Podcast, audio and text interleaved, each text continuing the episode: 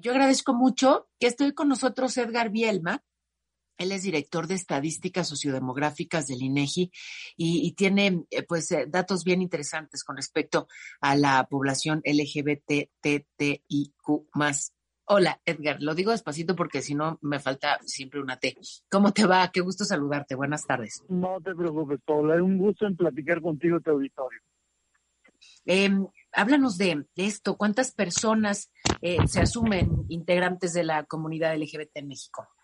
Bueno, con eso iniciamos, porque además es el dato más importante. En nuestro país, Paola, eh, hay 5 millones de personas que se autorreconocen precisamente como parte de esta comunidad. 5 millones de personas que representarían el 5.1% de la población de 15 años y más. Es decir, en nuestro país, uno, uno de cada 20 personas eh, eh, se considera como parte de, dicha comunidad. Adelante. A ver, eh, pero así lo, lo expresan abiertamente, porque me imagino que, en todo caso debe haber mm. también un, un subregistro, ¿no? no, Hay, tanta discriminación todavía laboral. no, no es tan sencillo y lo aclaro. Es una encuesta que de, hecho demora 45 minutos para poder llegar a eso. Es decir, primero indagamos por el mm. contexto del hogar, eh, vamos tomando preguntas con la finalidad de encontrar empatía con la población para después acercarnos a la parte afectiva, a la parte de atracción y gustos. Eh, le escalamos un patito todavía más para acercarnos a la parte de las prácticas sexuales. Vemos que en la práctica, por ejemplo, afectiva o de gustos, eh, en el caso de las mujeres, eh, el, el 85% de las mujeres han sentido gusto por, por eh, eh, hombres, pero en el 15% de los casos han sentido gusto por niños, mujeres o en combinación con hombres, ¿no? Ese, ese dato ya empieza a, digamos, a perfilar esa confianza que de manera natural e inercial nos lleva a la siguiente etapa, que es la, de la parte de, de prácticas sexuales, en donde también ahí nos manifiestan, en el caso de las mujeres, que el 6%, 6.3% ha tenido eh, eh, prácticas sexuales con eh, personas de su mismo sexo, en el caso de las mujeres, en el caso de los varones 5.7%, y entonces ahora sí, encontrar esa confianza y, y, esa conversación, entramos ya al, al, tema concreto de orientación sexual e identidad de género, que es lo que nos permite identificar los 4.8 millones de personas en materia de orientación sexual no convencional o de identidad de género de, eh, eh, de, cerca de 910 mil personas. Ahora bien, tú lo bien, como comentas, eh, en los jóvenes ha sido más fácil la apertura y el acercamiento de estos temas, a diferencia de los adultos. Esa es una realidad, pero lo que destaca esta encuesta, Paola, a diferencia de prácticamente cualquier encuesta en el mundo, uno, que es de las primeras en el planeta completamente especializada en esta materia, es decir, no se pasó por que estábamos midiendo eh, salud reproductiva y de pronto preguntamos por esto, no. Este su objetivo era conocer esta temática. Y dos, que nuestros informantes contestaron en un dispositivo móvil con audífonos respuestas que nosotros nunca supimos que, contestó. Eso es bien importante, porque se le dio el aparato y nosotros no teníamos, nuestros entrevistadoras y entrevistadores no tenían acceso. Eso hizo que, solo para que te des una idea, en el mundo las cifras oscilan entre el 1 y el 3%. En el caso de México alcanza el 5% derivado de esta estrategia. Y aún así, como tú dices, puede que, sobre todo en los grupos eh, de edades más avanzadas, todavía tengamos por ahí un subregistro. Adelante. Oye, pero qué, qué importante que entres a detalle en, en la metodología, ¿no? Y en, cómo cuidadosamente buscan acercarse a, respuestas que nos permitan, pues sí, tener una idea más clara de, de cuál es la situación actual. Eh, qué tremendo eh, lo que ocurre con respecto a la discriminación de entrada en el ámbito laboral.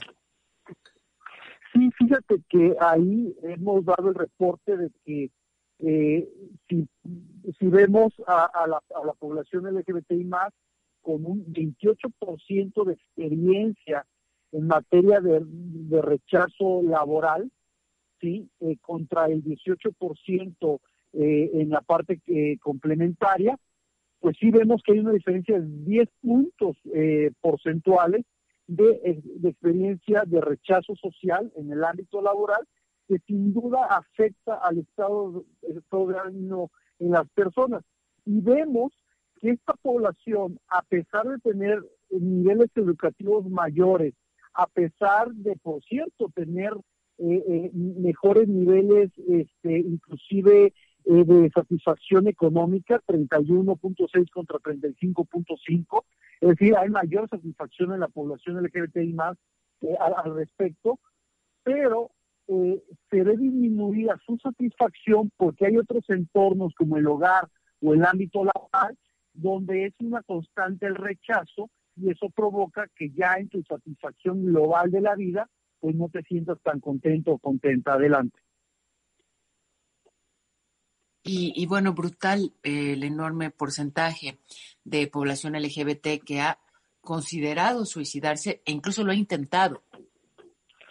Sí, fíjate que es un, es un dato que, en temas de salud emocional y, y psicológica es fundamental atender porque no es eh, eh, la, razón de que se está presentando que en el 28 el 26% de los casos han pensado en suicidarse en la población LGBT más contra su complemento que se encuentra en un 7.9% y en el intento que asciende a 14.2% contra su complemento en un 4.2%, pues nos habla ya de una cifra del 28 puntos, considerando ambas intenciones o, pensamiento del 28, por, casi 29% de la población eh, objeto de estudio que ha, que ha pensado o intentado hacer esto, pero si, si tú observas las causas, observas que mucho tiene que ver con este conflicto familiar, Paola, porque en el 57% de los casos refieren que es porque eso está generando un problema al interior de la familia, de los padres, de los hermanos, y seguido, por cierto, eh, eh, en el ámbito de la, de la escuela con un, con un 20% que seguramente pues tiene que ver con el acoso y con todo este tipo de, situaciones desafortunadas que se dan en el entorno de estas personas. Adelante, Paul. Pues agradecerte muchísimo, agradecerte que, que nos compartas, eh, pues no solamente estas cifras, sino eh, todo el todo el detalle eh, y bueno pues eh, cómo podemos acudir justamente a esto lo investigado por el INEGI cómo podemos revisarlo mira con gusto en www.inegi.org.mx ahí encontrarán un, banner donde estamos promocionando estos resultados donde además déjame destacar Paola que va a ver estos resultados a nivel de entidad federativa. Eso es bien importante. Hemos visto que Ciudad de México que que Nuevo León, que de pronto Estado de México, pues se ven las grandes marchas, pero hemos visto prevalencias en, estados donde no se consideraba que hubiesen ese, ese nivel de prevalencia. Un ejemplo es Colima con 8.7%, muy distante al promedio nacional o, o, a otros estados, y que también hay una comunidad ahí muy representativa y que es importante visibilizarla. Entonces, en la página van a encontrar esto y muchos otros resultados a los cuales pues invito a que los conozcan, Paula. Adelante. Por supuesto, echaremos un vistazo y gracias, Edgar, por estos minutos. Un abrazo. Un abrazo a ti de tu auditorio. Que tengan una excelente tarde. Edgar Bielma, director de Estadísticas Sociodemográficas del INEGI.